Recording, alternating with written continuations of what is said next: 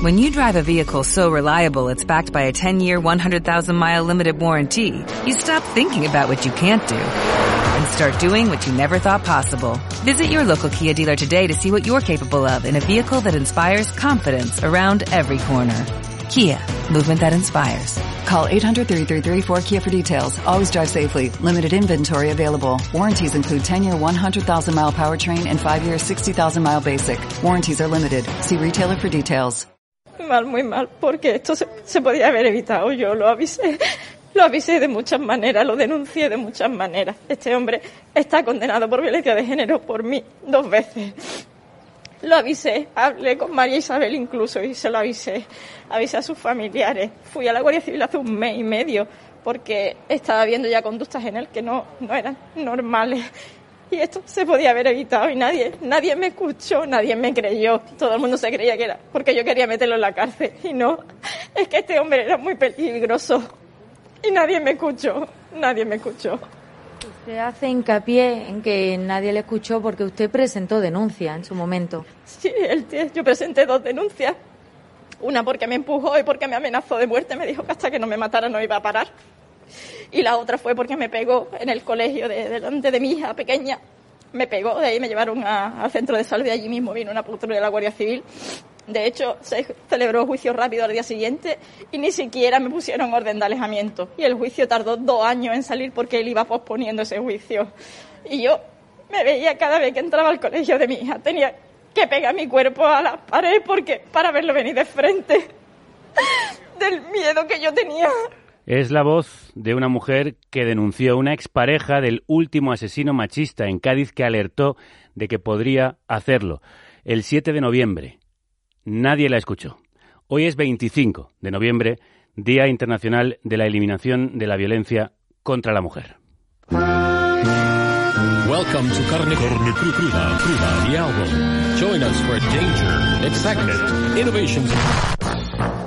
Y por eso hoy, para empezar, quiero cederle la palabra a una mujer y amiga feminista, compañera y colaboradora de esta República Independiente, la autora de No manipuléis el feminismo, título de su libro y de su sección en carne cruda. Ana Bernal Triviño, crudos días. Crudos días, hoy son crudísimos, Crudísimos, porque hoy venimos con violencia cargada y de, y de sobra. Y mira, hemos arrancado con la voz de, de una mujer que representa a otras muchas voces de víctimas de violencia machista, voces que gritan, que no las creen, que no las escuchan, voces que siguen denunciando a un sistema que aún las falla, que archiva sin analizar a fondo y que muchas veces parece que no solo nos creen o que solo nos creen cuando estamos muertas, reventadas o violadas. No puede ser que los plazos del sistema aún beneficien a los maltratadores y nosotras sigamos con el miedo a cuestas. Los machistas siempre van a aprovechar los resquicios de las leyes, esa letra pequeña. Ya son 1.118 mujeres las asesinadas en nuestro país por la violencia machista. Este ha sido un año terrible. La pandemia aisló a centenares de mujeres y la vuelta a la normalidad trajo la normalidad del machismo, que es el asesinato y la violencia. Entre mayo y junio hubo más asesinatos machistas en 30 días que en los cuatro primeros meses de 2021. Y en los 15 años de la ley contra la violencia de género se han registrado 2 millones de denuncias. Y las que quedan sin denunciar es una cifra que nunca podremos saber.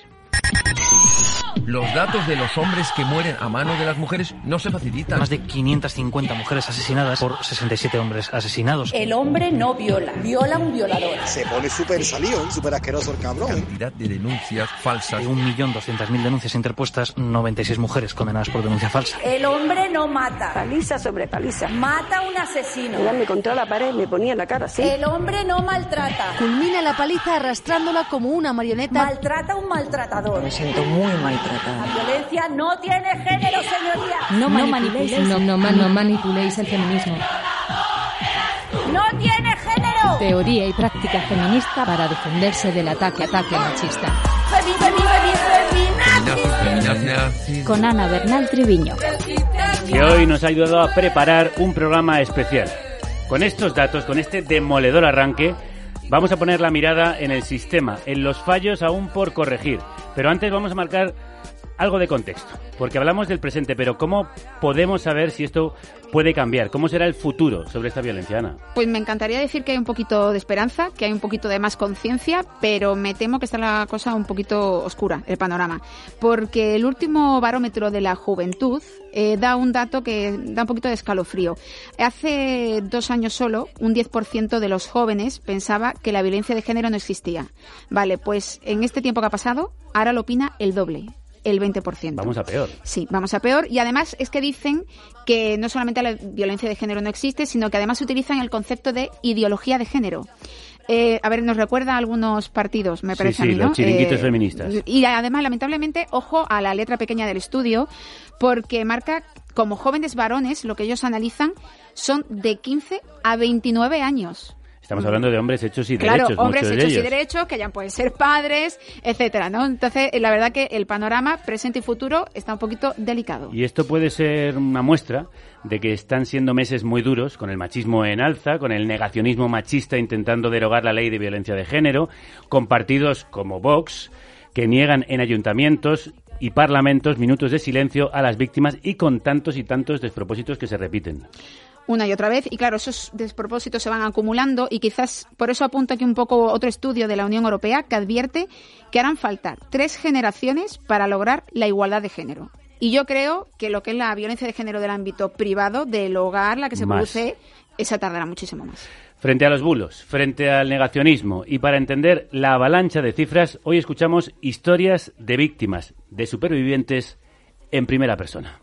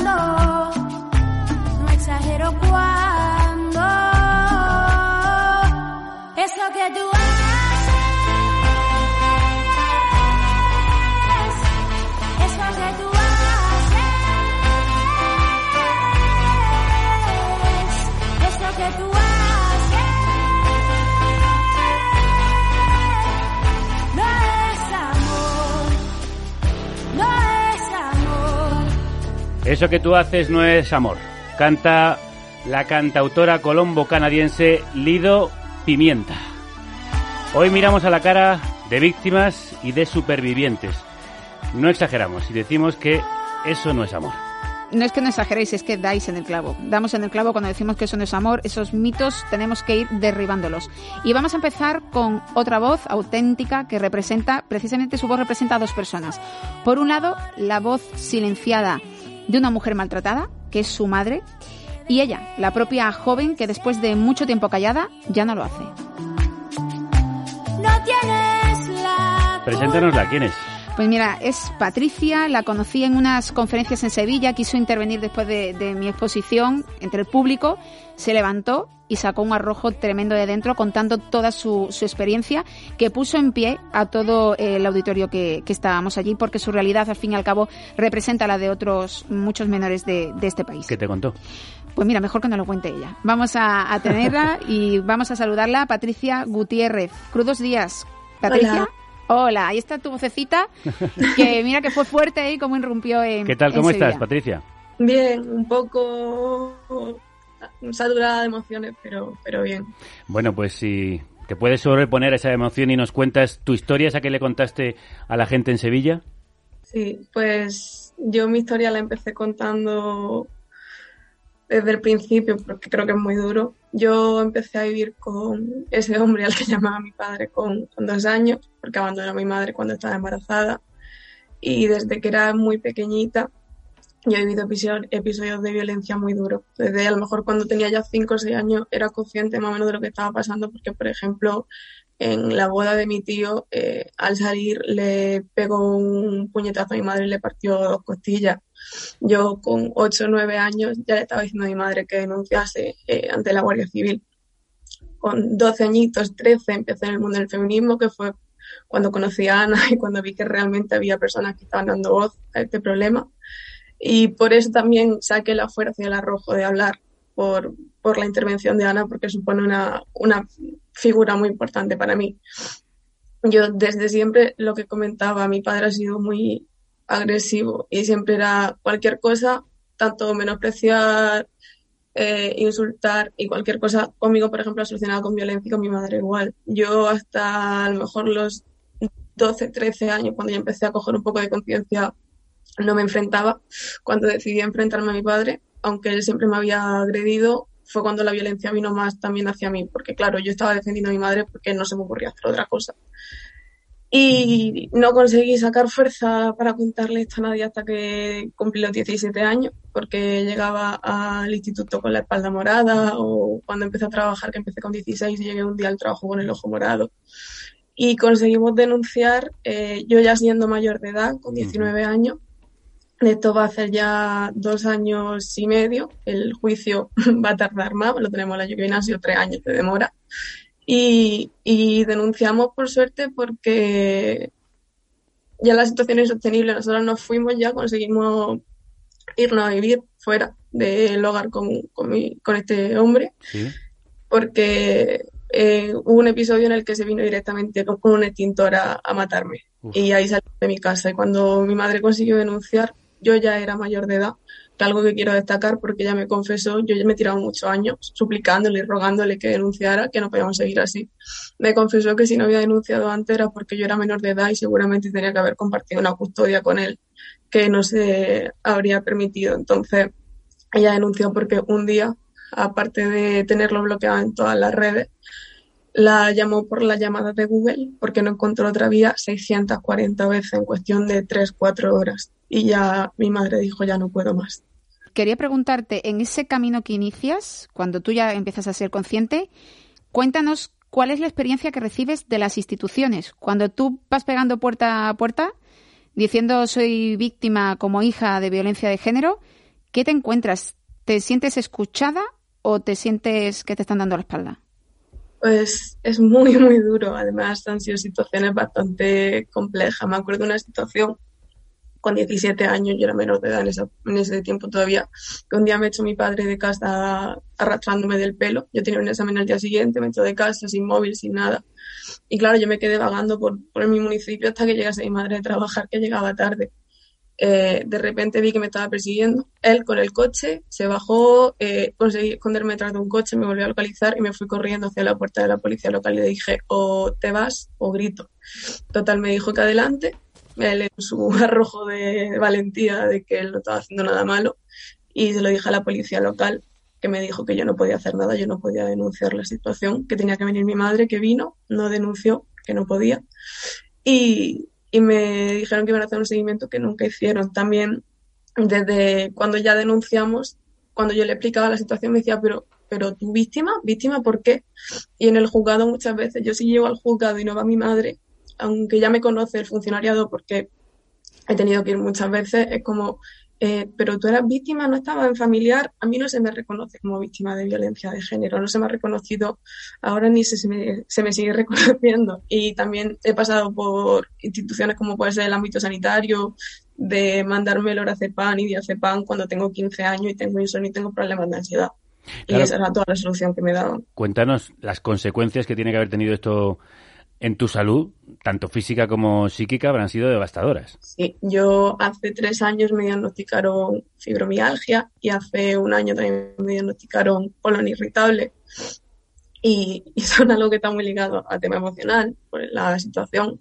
Luego también he tenido muchos problemas de ansiedad, sigo con tos nerviosa todas las mañanas por, por problemas de ansiedad, insomnio, también tengo un montón de pesadillas recurrentes y bueno, ahí voy poquito a poco. Y mm, en ese poquito a poco, a mí me impresionó mucho también la reflexión que has, has comentado sobre esos mitos, estereotipos o frases que tú tienes que escuchar, por ejemplo, de la abogada de oficio. Coméntanos, ¿cuáles son los, las cosas que te hace ella llegar y que realmente a ti como víctima dice, no está entendiendo nada? Mira, yo una de las cosas que más me impactó, además se lo dijo a, mi madre, le preguntó si yo tenía un trato con, con este hombre, porque a la hora de determinar si se me concedía la, la pensión era algo que, que tenían en cuenta. Y claro, mi madre se quedó paralizada de, tiene una orden de alejamiento y de comunicación de esta persona, ¿cómo me estás preguntando esto? Luego también le, un día explicándole, porque cuando yo iba al juzgado generalmente luego hablaba con ella y al no reconocerme a mí, nunca me reconocían, le decía, pero es que no lo entiendo porque había una modificación en la ley en la que a hijo a hija se le reconoce como víctima de violencia vicaria. Eso es. Y me dijo que, que ella no estaba puesto en lo penal, que seguramente tuviese yo razón, pero que no, no lo sabía. Luego también expresándole el malestar de, de, cómo estábamos viviendo la situación del juicio, porque a mí, por ejemplo, no me ha reconocido de la psicóloga forense, de la médica forense, que, porque consideran que con mi primera declaración el día de la denuncia yo ya tengo, yo ya he hablado todo lo que tenía que hablar.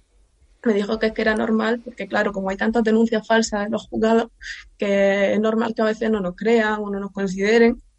Y ya por último también, cuando quisimos presentar las partes de, los informes médicos, por ejemplo, míos, me dijeron que me dijo la abogada que eso no era relevante, porque al fin y al cabo no se podía ver que eso había sido derivado, que yo tuviese un informe que había asistido a, a urgencia con un ataque de ansiedad con 11 años, no era determinante de, de nada.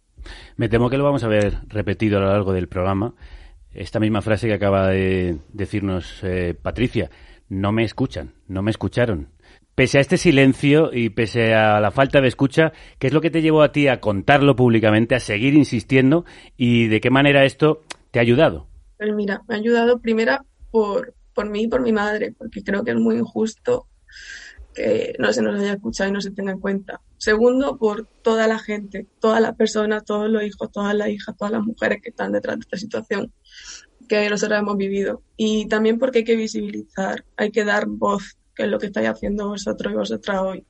Y creo que eso es algo muy importante. Y yo al fin y al cabo he decidido dedicarme, yo soy promotora de igualdad de género, al fin y al cabo, cuando algo te, te llega tan dentro y te lo sufres tan de dentro, creo que te marca tanto que necesitas hacer algo para, para acabar con, con este problema, con esta desigualdad, con esta injusticia que es la violencia de género.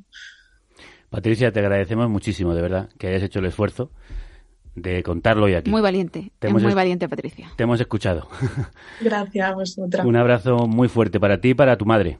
Gracias.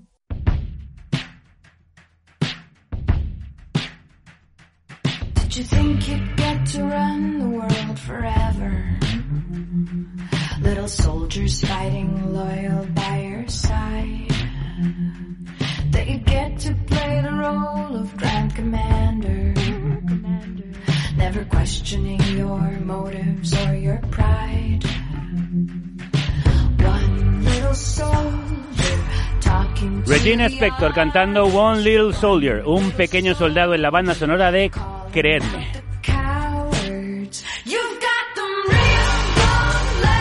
Banda sonora para una serie basada en la investigación que recibió el premio Pulitzer por contar el caso real de una joven violada acusada de mentir sobre una violación. Dos inspectoras confirman que no mentía y descubren una serie de espeluznantes ataques similares al que ella sufrió.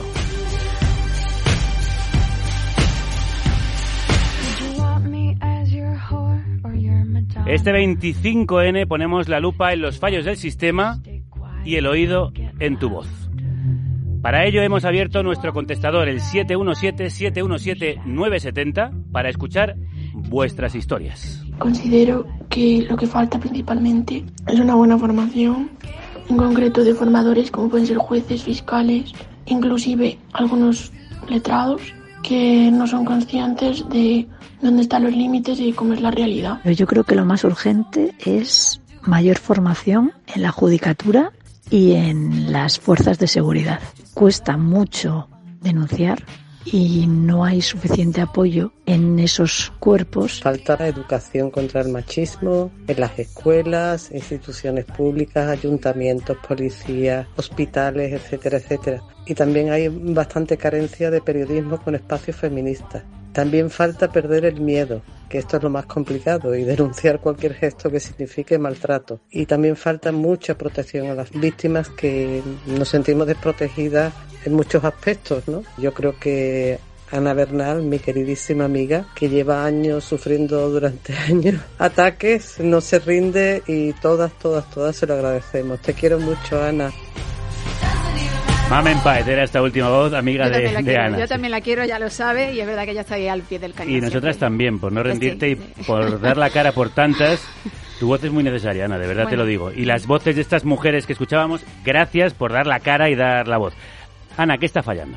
A ver, a mí me gustaría recopilar, recopilar un poquito eh, lo que decía la memoria de la Fiscalía. Siempre cuando la gente pregunta qué falla, digo, vayamos a la memoria de la Fiscalía que ahí lo decía muy claro. Pues ¿no? venga, vamos con y ello. una de ellas era el número de los equipos psicosociales, que es muy ajustada. Y entonces, al ser tan ajustada, tarda mucho en emitir informes porque son muy importantes. ¿Quiénes forman esos equipos? A ver, cuando una mujer denuncia y se activa todo lo que es el procedimiento judicial, se abre un periodo de instrucción, el juez abre un periodo de instrucción y es ahí donde necesita saber cuál es la situación que- en la que viven esas, esas víctimas, ¿no? El, el menor o la, o la propia mujer. Y entonces se hace ese informe por parte normalmente de un psicólogo y un trabajador social. Vale, pues esa emisión de los informes es lo que se ralentiza mucho tiempo. Otro error. Pues mira, otro de los errores, por ejemplo, sería la falta de especialización de los trabajadores en los puntos de encuentro. Esto es como un agujero negro. Esto podríamos dedicarle otro especial. El punto de encuentro es ese lugar donde el madre y la, y el- y la madre y el padre, en una situación de violencia de género, que no pueden coincidir, que no pueden verse, dejan al niño allí y el otro progenitor lo, lo recoge. Entonces, en esos espacios de puntos de encuentro eh, hay una falta de especialización y lo que se está pidiendo, precisamente también en el Pacto de Estado, es que haya un protocolo a nivel nacional, porque aquí también cada comunidad autónoma va a un punto diferente. Es decir, que aparte de los errores generales, los nacionales, uno puede sufrir aún más problemas del sistema por la región en la que habita. Claro, y la Fiscalía también apunta a eso. Por ejemplo, eh, zonas donde hay menos equipos, donde hay menos dotaciones de centros, que sobre todo ocurre normalmente en, la- en los ámbitos rurales, ¿no? Y eso sí que provoca esa desigualdad y ese desajuste entre víctimas también. Y hay esperanza.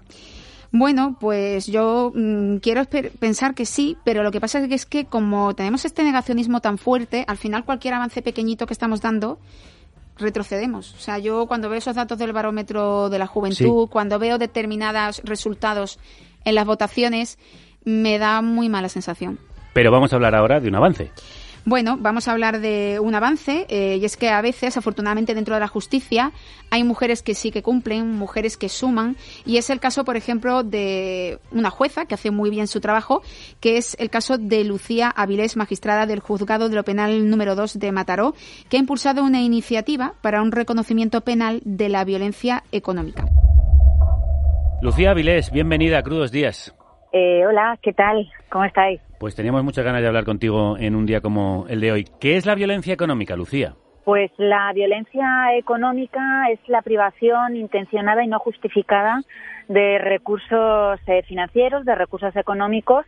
A, bueno, pues la que se, cuando hablamos de violencia económica de género eh, es esta privación eh, a la pareja o expareja, ¿no? Está contemplada en el Convenio de Estambul como una modalidad de violencia de género y bueno, aunque nuestra ley es avanzadilla, ¿no? Avanzada en toda Europa en materia de violencia de género, no se contempla la económica como una modalidad ni tampoco ha forzado la modificación del Código Penal en este sentido. ¿Y se contempla que se contemple en el futuro próximo? Bueno, pues en eso, en eso estamos, porque es verdad que ahora, ah, bueno, pues hay, hay muchas reformas legislativas en marcha, ¿no? De, contenido feminista. Yo creo que, que esta, la económica, ha quedado un poco al margen, aunque es verdad que tiene alguna incidencia transversal, ¿no? En, en, en todas las eh, reformas que se están impulsando, pero específicamente en materia de violencia económica no hay.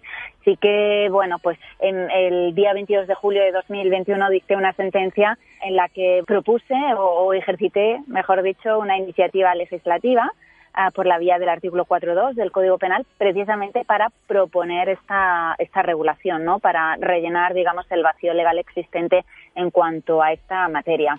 Y hola Lucía, soy Ana. Eh, justo en eso es lo que Hola, queríamos Ana. profundizar, ¿no? En esta iniciativa que tú has Ajá. impulsado ¿no? a través de esta sentencia. ¿Esto en qué se podría traducir? Es decir, ¿qué, se llegarían, qué llegarían a conseguir esas víctimas si Ajá. se llega a producir ese reconocimiento en el que, que tú has propuesto? para situarnos un poquito, a través de esta sentencia, eh, lo que hice es que después de condenar a, bueno, a un hombre por el impago de la pensión alimenticia, ¿no? que, eh, que le correspondía a la expareja y en favor de la hija común, ejercí esta iniciativa legislativa para pedir al Gobierno la regulación de la violencia económica como esta modalidad de violencia de género y para establecer además cláusulas de responsabilidad civil que permitan una reparación integral de las víctimas. Es decir, no solamente el eh, que se eh, paguen las pensiones atrasadas, sino también lo que se viene a denominar como daño social, ¿no? Y esto es en lo que se traduce en, la- las consecuencias que puede tener para las víctimas, porque en estos casos que el, el impago de pensiones es solamente una modalidad de la violencia económica, pero el que se reconozcan como violencia de género va a permitir que las víctimas primero eh, puedan acceder a todo el circuito eh, propio de la ley del año 2004. En segundo lugar, se prevé estas cláusulas de reparación integral a que bueno pues que se compense realmente todo el daño sufrido. Pensemos que no es solo el impago de una pensión alimenticia, eh, sino la frustración de expectativas presentes y futuras, no solamente en relación a la madre, sino también en relación a las hijas y los hijos.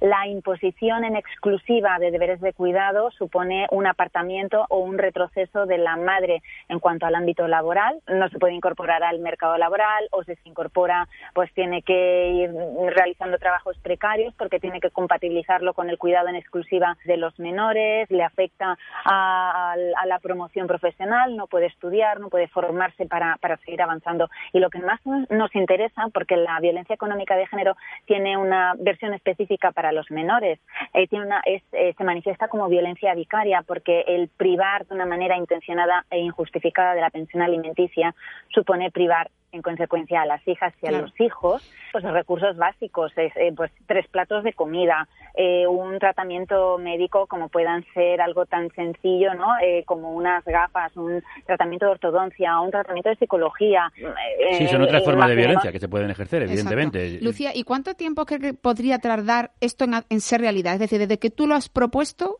esta iniciativa legislativa es que lo paradójico de todo es verdad que eh, todo el mundo lo está aceptando muy bien, cree que es algo evidente, eh, pero el trasfondo, digamos, formal de todo esto es que mm, la regulación de la iniciativa legislativa judicial se agota en el artículo 4.2 del Código Penal. Precisamente, eh, o sea, esto eh, quiere decir que no hay una tramitación específica, Ah, no, no se sabe, o sea, nadie sabe eh, qué pasos hay que dar, precisamente porque mm, cuando se envió la exposición razonada al Ministerio de Justicia simplemente nos devolvieron al, al juzgado un acuse de recibo. No hemos tenido una contestación formal y pensemos eh, que eh, de un lado el Estado está legitimando la violencia económica contra las mujeres, está legitimando una violencia estructural y sistemática contra nosotras, anteponiendo a los hombres eh, frente a las mujeres, ¿no? Con este telón de fondo Además, si no regula la violencia económica, eh, está siendo cómplice de los agresores porque les está, eh, digamos, dando las herramientas precisas para que se pueda, a través de lo económico, seguir perpetuando la violencia ah, de género contra, eh, en este caso, parejas o exparejas. Si el Estado no me contesta, si el Gobierno no me contesta, sería tanto como omitir eh, esa obligación de debida diligencia que le impone el Convenio de Estambul. Se ha intentado y, se, eh, y estamos en ello porque se ha remitido nuevamente al Ministerio del Interior, que ya ha contestado la delegación del Gobierno y todavía no ha contestado Presidencia del Gobierno, Ministerio de Justicia y Ministerio de Igualdad. Tienen que articular los cauces necesarios para que esta mm, iniciativa legislativa se tramite y bueno y se tramite exitosamente, ¿no? Si lo valoran oportuno. Y yo quería preguntarle a, Lucía, realmente ya como jueza, ¿no? que está con esa realidad, ¿Cómo podemos evitar o sortear esta dificultad de que la justicia no va a los tiempos que las mujeres realmente necesitan? Es decir, por ejemplo, eh, que este fin de semana tienen que dejar a sus hijos con un padre, por ejemplo, maltratador. O, por ejemplo, el tema de los estereotipos. Eh, que haya todavía mujeres que me vienen víctimas diciéndome que los juicios están escuchando o que les dice el fiscal o bien abogado, etcétera, frases del sentido de que por, tú tienes una situación económica suficiente y que eso no te convierte en el perfil de víctima. ¿Eso cómo se puede afrontar o solucionar? Pues eh, yo creo, ah, siempre me gusta ser optimista porque yo creo que se ha avanzado, se, eh, se ha avanzado mucho, aunque queda todavía muchísimo por hacer. Todo tiene mucho que ver con la existencia todavía, la vigencia de mitos, de estereotipos. Lo vemos en, en lo que habitualmente denominamos como violencia de género, pero si abrimos un poquito más el foco en todas las formas y manifestaciones de violencia sobre la mujer, ejemplo, mm, el- la violencia sexual, que es muy claro también, eh, este tipo de estereotipos, de mitos, pues es lo que está haciendo, digamos, de barrera de acceso a, la justicia, a la justicia material, la que están reclamando las mujeres. Y al final se está convirtiendo en una forma más digamos, de, mm, de violencia institucional. Eh, os cuento una cosa un poco en plan anecdótico, pero, pero yo creo que es bastante significativo. A raíz de, la, mm, de esta sentencia en materia de violencia económica, he recibido también pues cartas ¿no? y el testimonio de, algunas víctimas. Me escriben para contarme su historia. No quieren que, ha- eh, no quieren que haga nada más, simplemente me quieren contar su historia. Y, y es bastante brutal ¿no? La- el, el relato vital que narran en, en sus cartas y, y- y sobre todo que, que evidencia este maltrato institucional, ¿no? El no me han escuchado, el no han interpretado bien esta urgencia vital que yo tenía para mí y para mis hijos. En una ocasión, una de las víctimas me comentaba que había perdido oportunidad para estudiar, para formarse, que tenía que estar eh, haciendo pues trabajos precarios y que ahora ya con 30 años estaba estudiando se lo estaba pagando porque su padre había estado ausente toda su vida. Esto es algo que hemos visto siempre, toda la vida, toda la vida, y, y se ha como naturalizado, ¿no? Yo creo que al final esta sentencia o esta iniciativa de en materia de violencia económica lo único que ha hecho ha sido recoger el testigo de, de muchas mujeres, ¿no? Dar voz a las mujeres. Todo el mundo ve evidente que se ha causado y se causa a diario violencia económica. Luego a nivel a nivel judicial pues se traduce en esta actividad, en estas argumentaciones judiciales, pues que no hacen sino traducir lo que está pasando socialmente, ¿no? Porque al final la judicatura, pues somos parte de, de- de la sociedad, ¿no? Y esto es lo que hay que cambiar. Una parte muy importante en la solución de este problema es muy urgente que se escuche a juezas como Lucía Vilés, que es magistrada del Juzgado de lo Penal número 2 de Mátaro, que ha impulsado esta iniciativa para un reconocimiento penal de la violencia económica. Lucía, muchas gracias. Pues muchas gracias a vosotros, un beso muy grande. Lucía lo ha vuelto a contar, se lo dicen las víctimas, no nos escuchan. Vamos con otro caso, de violencia estremecedora. Joshua Alonso tenía 24 años y un hermano de 9 cuando su casa fue devorada por las llamas. El asesino y pareja de su madre abrió el butano, roció la vivienda con gasolina y esperó a que entrase Sese Mateo, la madre de Joshua, para detonar las bombas. Las noches son duras. Hay lamentos, pecados, dolores, fiebres varias. Pero al amanecer, el milagro vuelve al cuerpo. Las manos para el trabajo, para el pan, para los sueños. Los pies esperando un sendero nuevo, un nuevo temporal, siempre dispuesto para la libertad, para los sueños. La risa, un arma, y en el viento, las velas de lo nuevo. Estos versos los escribió la propia Sese Mateo en un libro que ha sido publicado, No Camino do Vento, y que escuchábamos en la voz de su hijo, de Joshua, que ayer, por cierto, recogió el premio a la resiliencia del Ministerio de Igualdad. Joshua, crudos días. Hola, buenos días. Enhorabuena primero por ese premio. Cuentas que del incendio se salvó este cuaderno de poemas que escuchábamos. ¿Qué significan para ti? La verdad es que nada, muchísimas gracias por, por las felicitaciones y, este libro para nuestra familia supone una despedida como, como se merece a nuestra madre, a nuestra hermana, a nuestra hija, porque desgraciadamente eh, los medios de comunicación y, y bueno, la gestión institucional no fue la mejor en nuestro caso y, no pudimos decidir nada, ¿no? No, tuvimos esa sensación, ¿no? de despedida, ¿no? Nos obligaron a, incinerar el cuerpo en el mismo sitio donde fue incinerado el asesino, o sea, fue fue algo muy muy muy duro, la verdad, ¿no? Y este libro es como una como una despedida, ¿no? Que, que de verdad se merece como como se merecía nuestra nuestra madre, ¿no? Eh, Sese. ¿Cómo se abre uno camino después de esta violencia, Joshua? Pues es, duro, pero supongo que eh, tal como me educó, ¿no? Y como crecí a su lado, pues no, no encontré otra manera, ¿no? Que, que luchar, ¿no? Sobre todo por, por mi hermano pequeño, ¿no? Eh, al coger su tutela, pues tuve la gran suerte, ¿no? De que Fundación Mujeres llegó a nuestra vida y, y pude empezar una lucha, ¿no? Pero, pero es, es complejo, sí. Eh, Joshua, soy Ana Bernal. Me alegro mucho de, que hoy estés aquí porque sabes que te, quiero, te, aprecio y, creo que tu voz es muy importante.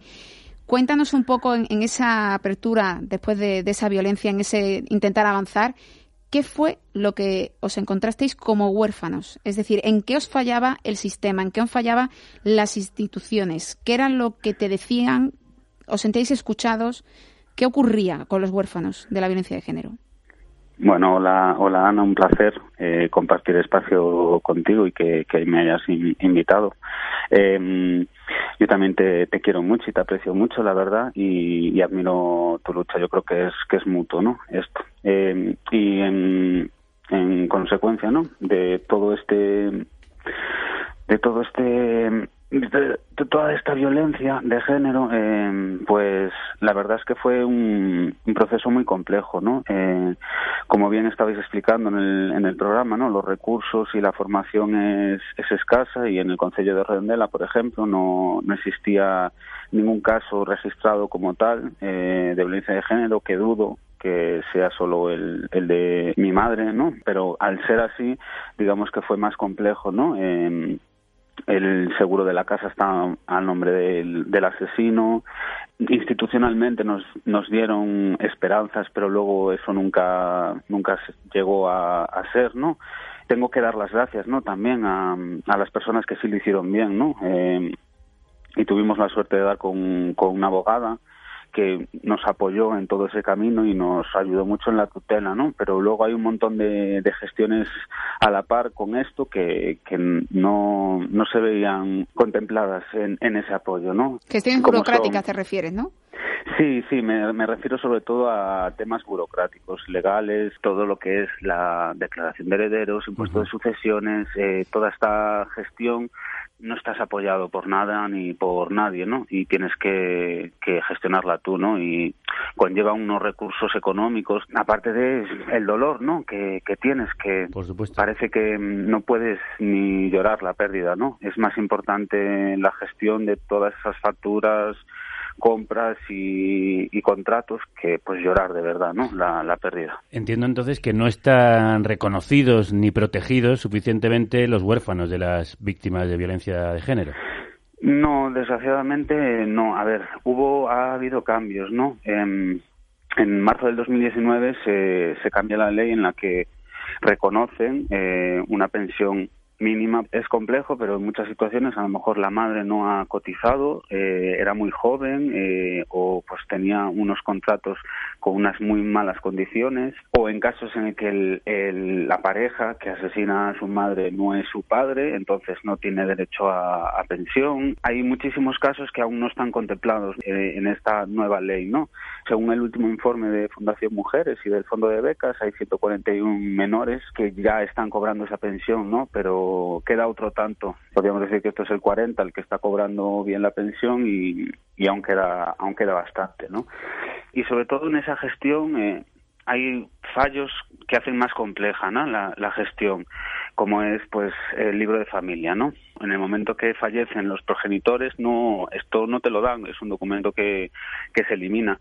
Y para la tutela me lo pedían en todo momento. La casa había ardido, no tenía ningún documento eh, para verificarlo. Eh, yo y mi hermana nacimos en Venezuela y las partidas de nacimiento estaban en Madrid fue todo muy complejo, ¿no? Y a mayores hay un hándicap que yo creo que no se suele mencionar, pero que es así, ¿no? O sea, que tienen que declarar que el asesinato es violencia de género. En nuestro caso tardó más de un año, casi dos. En todos esos trámites, si no tienes eh, conforme como víctima de violencia de género, pues es una traba, ¿no? Lo que no sé es como con todas estas trabas, todos estos obstáculos, ¿cuándo has tenido tu tiempo de hacer tu duelo, Joshua? Mm, duro, pero es algo que, que pues he tenido que hacer como, como he podido y durante todo este tiempo. Tengo la suerte de tener a mi hermano pequeño, que yo creo que es el que me da fuerzas y, y me da la energía para, para continuar adelante. ¿Tenéis Eh, ahora recursos para manteneros? Sí, la verdad es que hay que destacar ¿no? que en nuestro caso pues recibimos un apoyo muy necesario, ¿no? que es un apoyo social. Se creó un grupo de apoyo a nuestra familia y se hizo un concierto en el que vinieron Sinistro Total, da Ría, varios grupos, ¿no? Y conseguimos recaudar todo el dinero para reconstruir nuestra casa. Tuve la gran suerte de acabar bueno, de encontrar el contacto de Fundación Mujeres y poder ir con ellos al Parlamento Europeo en Bruselas, ir a, mm, al Senado, ¿no? A contar mi historia. eh, los he acompañado a, pues, a todos los sitios que, que he podido, ¿no? Para visibilizar nuestra lucha y, y intentar conseguir un, un cambio, ¿no? Una, una protección y, y yo soy optimista y creo que poco a poco se, se va consiguiendo, ¿no? Se va visibilizando y estamos tirando para adelante, ¿no? Yo ahora mismo me he dado de alta de autónomo y, y ya estoy, pues, trabajando en este ámbito profesionalmente, Ah, Ahí, estudiando. Joshua, perdona que te interrumpa porque justo ahí Sí. es donde yo quería ir. Ah, Tú vale, vale. como, como tutela que has tenido de tu hermano pequeño, que has tenido que explicarle mucho qué es esto, supongo muchas veces, que habrás tenido que desarrollar herramientas y destrezas que tú ni siquiera eras consciente. Tú estás ahora, eh, bueno, lo pones en tu Instagram, ¿no? Técnico superior en igualdad de género. Ese, has hecho, ¿no? Al final de, de este dolor lo has sabido transformar en algo esperanzador, en que hay futuro. ¿Cuáles son tus metas? ¿Cuáles son tus objetivos? ¿Qué, quieres conseguir ¿no? con, todo esto? ¿Qué vas a mejorar? La verdad es que nunca me imaginé que fuera a acabar en, el mundo de la igualdad, ¿no? Esto a veces la vida pues te da un cambio, un giro y tienes que cogerlo como, como puedas. Yo era informático, estaba trabajando y cuando sucedió esto pues tuve un parón, eh, me despidieron y, y bueno, eh, tuve tiempo para recapacitar, ¿no? Y eh, pues haber ido a tantos sitios y tener esta trayectoria me hizo pues pensar no en estudiar en formarme y, quitarme el estigma no de huérfano de violencia de género y, y convertirme en, en técnico de igualdad no estoy haciendo un ciclo superior de promoción de igualdad de género en Pontevedra y lo que quiero es convertirme en agente de cambio, ¿no? Y ya estoy empezando a, trabajar en diferentes jornadas profesionales, eh, sobre todo orientado para el ámbito educativo, que creo que es el, uno de los más importantes, eh, en el que tenemos que trabajar la sensibilización, y, y otro de los ámbitos, ¿no? El, eh, esa formación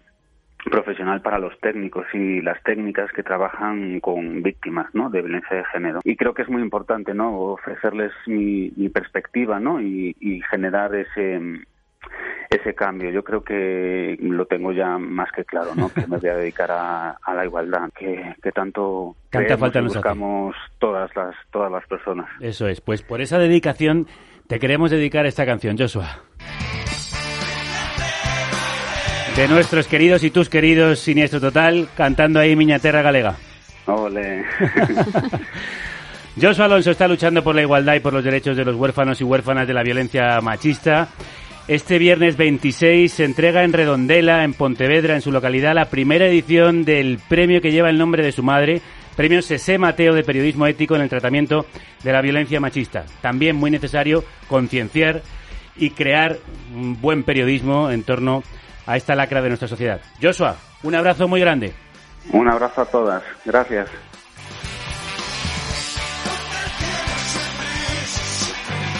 Insisto, hoy ponemos nuestro oído para escuchar vuestras voces. Para mí eh, falla la clase política que demoniza el feminismo y se repite hasta la saciedad que es un lobby que nos roba.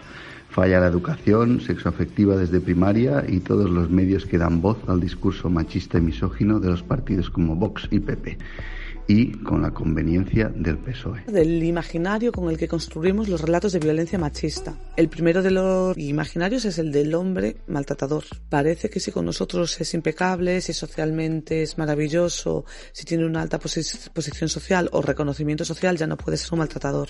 Todos y todas, estadísticamente, conocemos a algún maltratador. El relato de la mujer, dejemos de representar a la mujer víctima de violencia de género como esa mujer mm, débil económicamente, emocionalmente o dependiente económicamente. Las mujeres fuertes, las mujeres de alta posición social, las mujeres con mucha fortaleza física pueden ser perfectamente víctimas de violencia machista. Y el último imaginario que tenemos que cambiar es que la violencia machista tiene muchos pasos previos antes de que puedas llegar a ver una denuncia o ya no digo hospital o ya no digo eh, cementerio. Imponiendo banda sonora al Me Too. En este tema que escuchamos. Y como decía esa oyente a la que veíamos, un objetivo del programa de hoy es ver las distintas formas que adopta la violencia de género. Hemos visto la judicial, hemos visto la económica, la institucional y ahora quería que nos centráramos un poquito en esa violencia vicaria que parece que ahora todo el mundo ha descubierto a raíz del caso de Rocío Carrasco, de las niñas de Tenerife, pero por ejemplo el caso de Bretón ya fue violencia vicaria. Sí, y no se dijo entonces. Exactamente, y como ese, pues cada uno de los menores asesinados por violencia de género que están contabilizados desde 2013, 44 casos que ya fueron violencia vicaria. ¿Y por qué hemos tardado tanto en nombrarlo? Pues porque más o menos conviene. Conviene a la justicia le ligera bastante vender también este mito un poco ¿no? de, de las madres locas que intentan poner a, a, sus hijos en contra de la figura de, del padre. Madres, como por ejemplo si hacemos memoria histórica un poquito de Ángela González Que tras más de 50 denuncias advirtiendo que su hija corría riesgo de ser asesinada, pues al final no fue escuchada y su padre la asesinó en un punto de encuentro. Esta mujer ha tenido que a denunciarlo durante 10 años, ha estado ahí batallando eh, en las instituciones, llegando incluso a Naciones Unidas. Al final, una sentencia del Supremo condenó a España por violencia institucional, que no ha hecho todavía todos los deberes que pidieron. Y al final son menores a los que se les aplica un falso síndrome, el SAP, que es el falso síndrome de alineación parental. ¿Por qué es falso y por qué se usa? Pues mira, es que al final no hace ni siquiera caso en, la justicia ni al propio Consejo General del Poder Judicial, que ya ha dicho que eso es machismo, que eso no tiene por qué eh, aplicarse y que no se está escuchando a, a, los menores. Al final, en los tribunales y en esos puntos de encuentro de lo que hemos hablado al comienzo, se está aplicando un síndrome que ni siquiera tiene reconocimiento ni académico, ni médico, ni por la Organización Mundial de la Salud, que ahí es nada. El SAP fue creado por un psiquiatra que se llamaba eh, Richard Gardner, que decía eh, frases como, por ejemplo, también que los menores seducen a los adultos, que los menores le proponen sexo, que la pedofilia no es muy mala, Uf. o que a las mujeres, por ejemplo, les gusta ser violadas. Esto que nos remueve a todos en la silla, bueno, pues lo que decía este tipo sobre ese falso síndrome que él mismo se inventó, autocitándose él 16 veces, fijaros qué pedazo de, de ensayo académico se hizo, pues eso es lo que hoy día eh, está afectando a muchísimas mujeres pues que tienen nombre propio como Irune Costumero, Sara, Karen con su hijo Llorel y tantas otras. ¿Pero en qué consiste el síndrome? ¿Qué es lo que decía este hombre? Lo que dice este hombre es muy sencillo, es decir, que, por ejemplo, en estos casos de violencia de género que se producen, que la madre prácticamente la dibuja precis precisamente ¿no? como una madre que está loca y que esa madre lo que hace es lavar el cerebro de su criatura para ponerlo en contra de la figura paterna. Y entonces este psiquiatra lo que propone es una terapia que es una terapia coercitiva totalmente, y es retirar a ese menor, a esa niña o ese niño, de su madre. Y por eso, a día de hoy, tú te acercas a muchas madres a las que se le han aplicado este síndrome y pueden llevar pues 8, 10, 12 años sin ver a sus hijos porque precisamente se está aplicando algo que no debería de ocurrir. Para terminar, vamos a hablar de ellos y de ellas, estos niños y niñas que ya no están, porque su padre, para castigar a su madre, decidió quitarles la vida.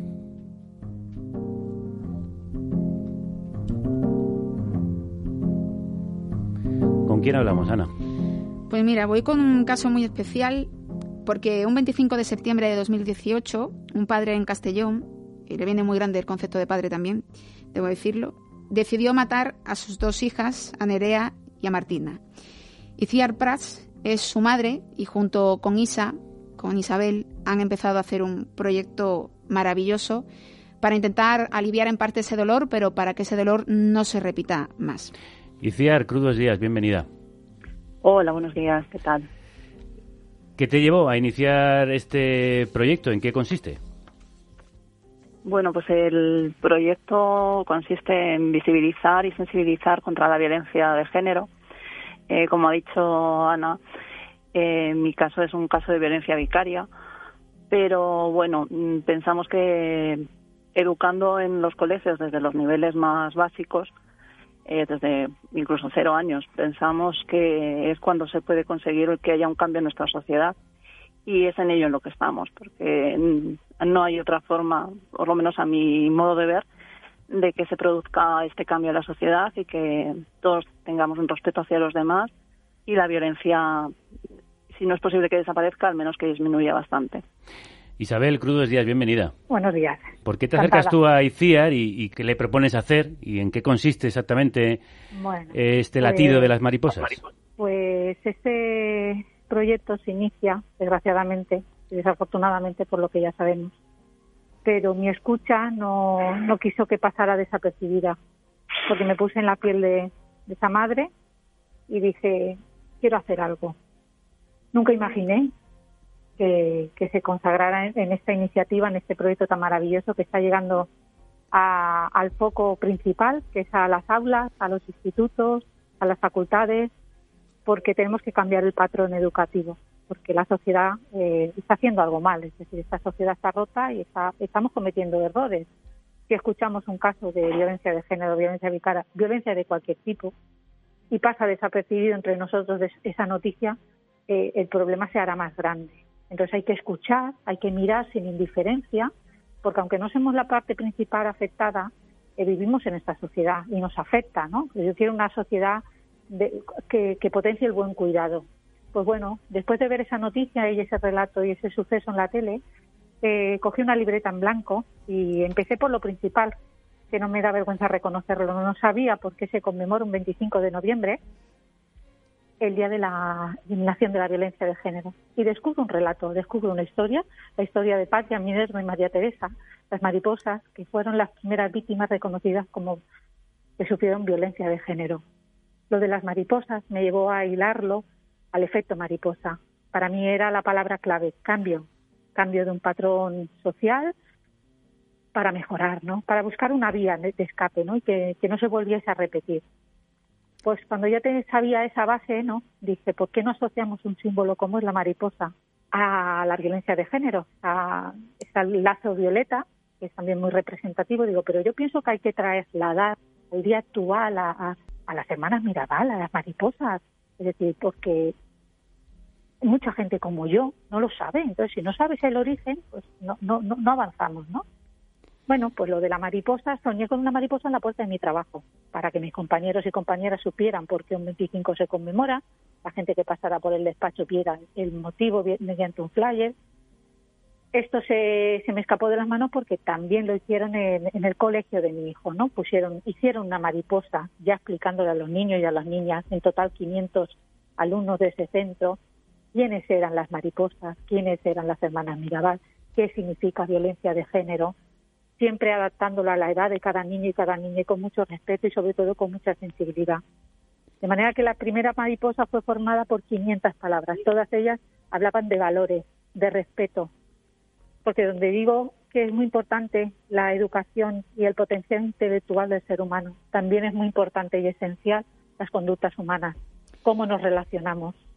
Isabel, yo quería, quería preguntarte en este magnífico proyecto que, habéis arrancado ¿no? para, para crear conciencia.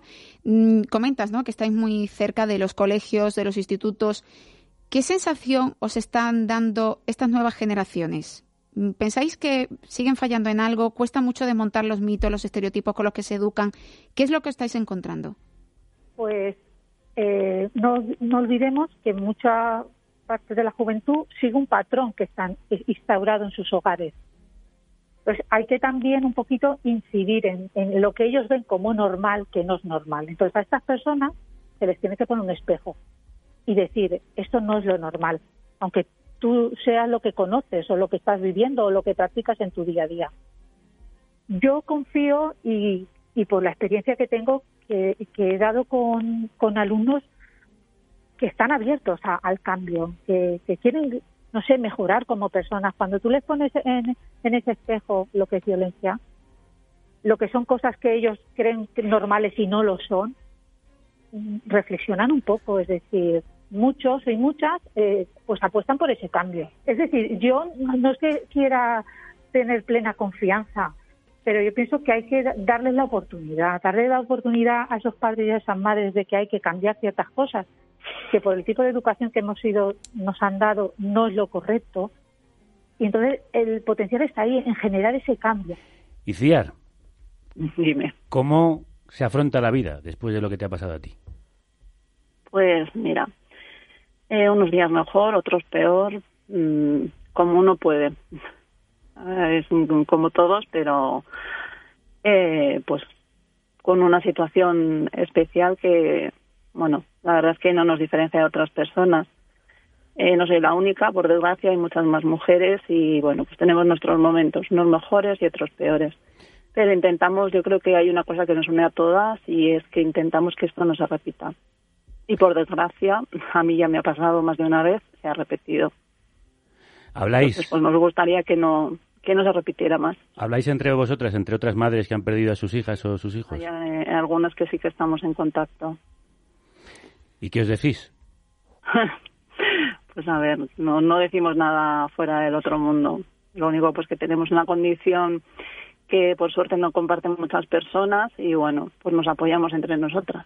No, Y no decimos ahora- nada en particular. Ahora con, con este paso del, del tiempo, ¿tú qué sigues viendo? Porque bueno, yo quiero recordar en el caso de Iciar, cuando ella denunció y en aquel momento el sistema Biogen no contemplaba eh, esas advertencias que ella comentaba, ¿no? Que hacía el, padre de las hijas y le pusieron riesgo bajo. El resultado fue riesgo bajo, ¿no?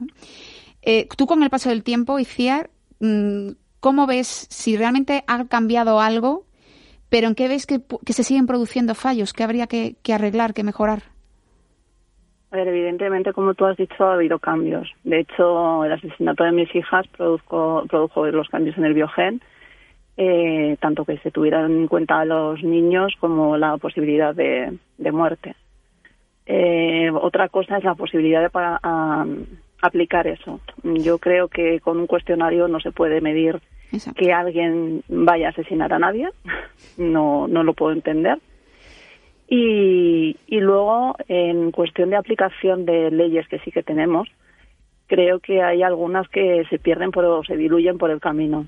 Eh, nuestra justicia sigue siendo muy patriarcal y hay muchos mitos que desmontar, en, tanto en jueces, fiscales, juezas. mm, O sea, no me quiero ceñir solamente a Sí. hombres o eh, en concreto, porque las mujeres también están en los juzgados y tienen esos mismos sesgos. Tal cual. Entonces, yo creo que, que sí que es importante que, que si se trabaja en violencia de género se tenga una formación específica en género y se conozcan las características de las personas con las que estás trabajando.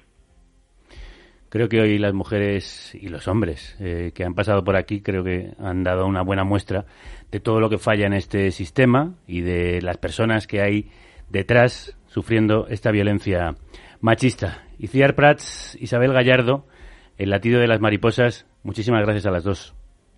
Gracias A vosotros. por dar voz y visibilidad a este problema. Un abrazo muy fuerte. Muchas gracias, para de ti, Ana. corazón. Bien, hoy hemos hablado de lo que pasa en nuestro país, pero antes de terminar queremos recordar que esta violencia, desgraciadamente, va más allá de nuestras fronteras. quemo y rompo y hago un pinche despadre en esta ciudad, ¿cuál es su pinche problema? A mí me mataron a mi hija, yo no soy una colectiva, ni necesito un tambor, ni necesito un pinche partido político que me represente. Yo me represento sola y sin micrófono. Yo soy una madre que me mataron a mi hija y si yo soy una madre empoderada y feminista y estoy que me carga la chingada, tengo todo el derecho que nadie a romper no le voy a pedir permiso a nadie, porque yo estoy rompiendo por mi hija. Y la que quiera romper, que rompa, y la que quiera quemar, que queme. Y la que no, que no nos estorbe. Porque antes de que asesinaran a mi hija, han asesinado a muchas, a un chingo. ¿Y cómo estábamos todas? Sin a gusto en nuestra casa, llorando y bordando. Ya no, señores, se les acabó. Ya rompimos el silencio. Y no les vamos a permitir que hagan un circo ya de nuestro dolor. Y si van a hablar, hablen de todas. Hablen de todas las que violan y acosan también los maestros y servidores públicos, a las que les avientan ácido. Hablen de las niñas que violan en sus, en sus cunas, sus propios padres. Y sus familias se quedan callados porque su religión católica no se los permite. Padre de María de Jesús Jaime Zamudio, que exijo justicia por mí, por mi familia y por mi hija. Y por todas las que nadie nombra, porque todos los días asesinan una y otra y otra, y no he podido resolver el caso de mi hija y ya me llegaron 10, 100, mil casos más. Ya está. Se acabó. Se rompió el silencio. Lo rompió Yesenia Zamudio, como tantas otras mujeres. Esta madre de María de Jesús Jaime Zamudio, víctima de feminicidio en México. Su madre se convirtió en un referente contra la violencia machista en este país. Y justo la recuerdo porque aparte de que Yesenia es como te da una bofetada de realidad y te dice, mira, dejaros de tonterías, algunos debates superfluos, ¿no? Que muy polémicos que se hacen del feminismo y es esta, esta es la realidad que tenéis que afrontar y era de justicia nombrarla a ella como a todas las compañeras latinoamericanas a las que les debemos a ellas la creación de este día del 25 de noviembre, que hay que hacer memoria de 1960, el asesinato de las hermanas Mirabal dominicanas por orden del dictador Trujillo al que ellas se oponían. Y eso, hay que hacer memoria porque sin memoria no hay justicia. Hacía memoria precisamente Isabel, recordando a esas dos niñas a las que llamaban mariposas. De ahí el proyecto El latido de las mariposas. Esperemos que este efecto mariposa contra la violencia machista consiga sepultarla. Y en su memoria, en el memoria de tantas, este 25 de noviembre saldremos a las calles.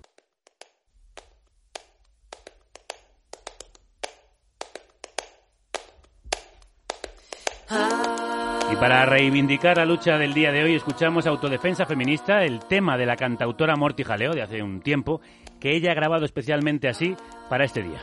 Y antes de terminar, quiero recordar esos datos con lo que hemos comenzado del barómetro de la juventud, pues eso nos lleva a considerar que ese pensamiento solo cala porque los bulos machistas no paran, impulsados por políticos y políticas irresponsables que cuando hablan dañan a las víctimas. A quienes puedan pensar así, este mensaje claro. Miedo de ir sola por la calle. No camino buscando dónde refugiarme. Que la señora autodefensa nos guarde. No pienso cambiar ni uno solo de mis planes. Siempre recuerdo las palabras de mi madre. Niña, no andes sola, no vayan a violarte. Harta de tener que buscar protección. De depender de otros para llegar a mi colchón. Siempre sintiendo que no puedo hacer nada. Mejor coger un taxi, no vaya a tirar. Y asaltar,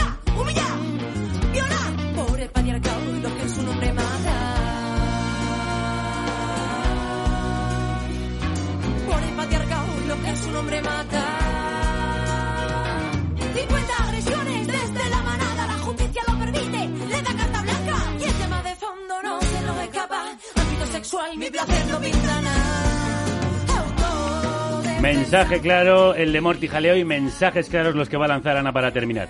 Hombres asesinados por mujeres. Hombre, claro que puede haberlo, pero es que cada año son asesinadas una media de 50 60 mujeres, 10, 11 veces más que los asesinatos mujer a hombre. Eso no es casualidad.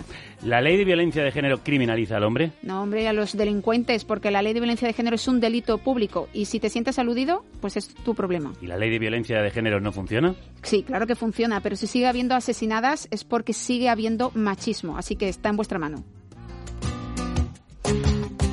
Por favor, dejar de decir que el feminismo está en contra de los hombres. Los hombres han estado también dentro del feminismo desde Stuart Mill hasta aquellos que apoyaron el derecho al voto de Clara Campoamor. El feminismo no odia a los hombres. Los buenos hombres y mujeres de este país odiamos todo aquello que mata, asesina, viola y destroza los derechos de las mujeres y de sus hijos y de sus hijas. Recordad que el machismo mata y que el feminismo salva crean a las víctimas porque sin víctimas no hay agresores y escuchen a las supervivientes. Y en honor de las supervivientes y de las víctimas, este tema. Violación práctica, no son locos ni una situación ya. Hombre adaptado a esta sociedad, ejerce privilegio con total impunidad. Ejerce privilegio con total impunidad.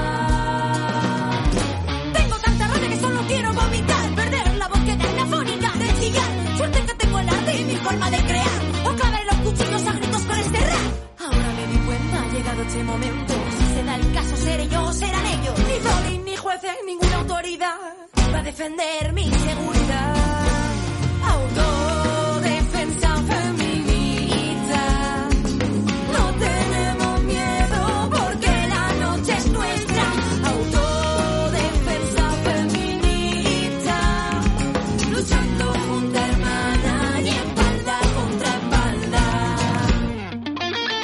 Y este programa que con mucho amor hemos elaborado desde el equipo de la República Independiente de la Radio con la ayuda de Ana.